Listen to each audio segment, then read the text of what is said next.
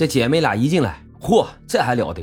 这 VIP 中 P 那到底是不一样，早就布置过了，在将近一百平米的大厅里边，布置着跟佛堂似的，二十多个衣着华贵的女人就在那围坐着，每个人面前呢还有一个小台基，上面都燃着一处佛香，里面有环绕音响，放的呢都是一些佛教歌曲。这一看见陈梅、陈倩姐妹俩进来，于姐呢也没起身，就给他们使了一个眼神儿让他们自己找位置坐下。这个时候呢，这大厅里边有一个女人正在那说着话呢。哎，你别看这大师今年才三十八岁，但是已经剃度出家十四年了。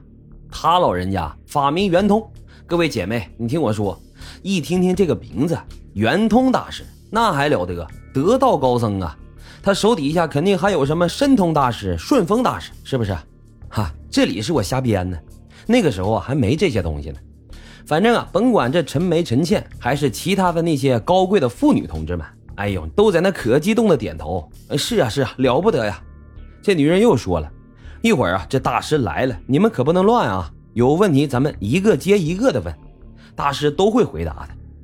这下边呢有一个女人赶紧就说：“哎，那个周姐，我老公生意啊最近出问题了，大师可以帮忙指点一下吗？”嗨，这不废话吗？人大师讲的就是普度众生。什么叫普度众生啊？就是开着一辆不限人数的大巴车，把这有缘人都送到极乐世界去。啊，那要青春有青春，要健康有健康，要票子有票子，什么都有。这边啊，反正这个叫做周姐的，那嘴里就不停的叨叨叨叨，就在这儿说这差不多半个小时吧。两个男的就出现在了这 VIP 的房门口。走在前面的那男的，一米八左右，浓眉大眼，长得挺周正。穿着一件黄色的僧袍，跟在后边呢是一个穿着居士服的瘦小瘦小的那么一个男的。这个小个子啊，就跟前面那个大和尚的秘书似的，手里拎着一个黑色的公文包，跟在这个大和尚的后面。这大和尚就往这个大厅中间最中央的位置坐了下来，就开始开口讲经了。这个时候，底下就有妇女同志啊，就开始问了：“啊，大师啊，我丈夫有情况了呀，我很痛苦啊，怎么办呀？”啊，婚姻的本质啊是因缘生，因缘灭，它是无常、无我、无自性和唯实的，一切呢皆要随缘。啊，大师啊，我听不懂啊，怎么个随缘法呀？这个时候呢，大师那助理可就说话了。啊，大师的意思啊，婚姻是因缘和合而生，因缘散了也就灭了。可处于生灭中的我们，对于因缘生灭有太多的情绪在里面。这些情绪一旦包含太多的执着，那就会变成痛苦和折磨。啊，大师，你意思就是让我放手呗？可是我付出这么多，我凭什么便宜那狐狸精啊？你看人大师听到之后就是笑了笑，不说话了。旁边的助理又说了：“佛法呀，从来只渡有缘人。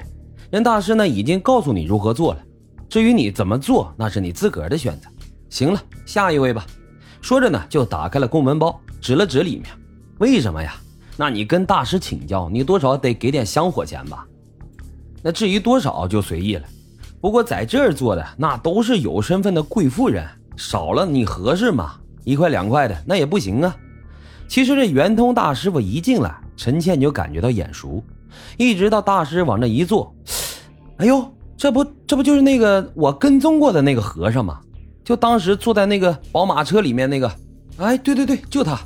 想到这儿，这陈倩啊也来了好奇心，从钱包里面拿出了五百块钱，就说：“大师啊，我想生个孩子。”嗨，你这把大师问的多尴尬呀，也没说话。这助理啊就走到陈倩身边，接过钱就放进了公文包。这个要求啊，大师已经知道了。过一会儿呢，大师会教给大家几个佛家手印，有求子的，有求财的，还有保全家安康之类的。大伙儿呢耐心等待一下。陈倩一听，这不就蒙钱呢吗？低着头啊，就坐下了。坐下之后，再一抬头，发现这大师呢也在看着他。这一次，两个人之间其实也没有什么实质性的突破。不过这陈倩啊，对这个大师就越来越好奇了。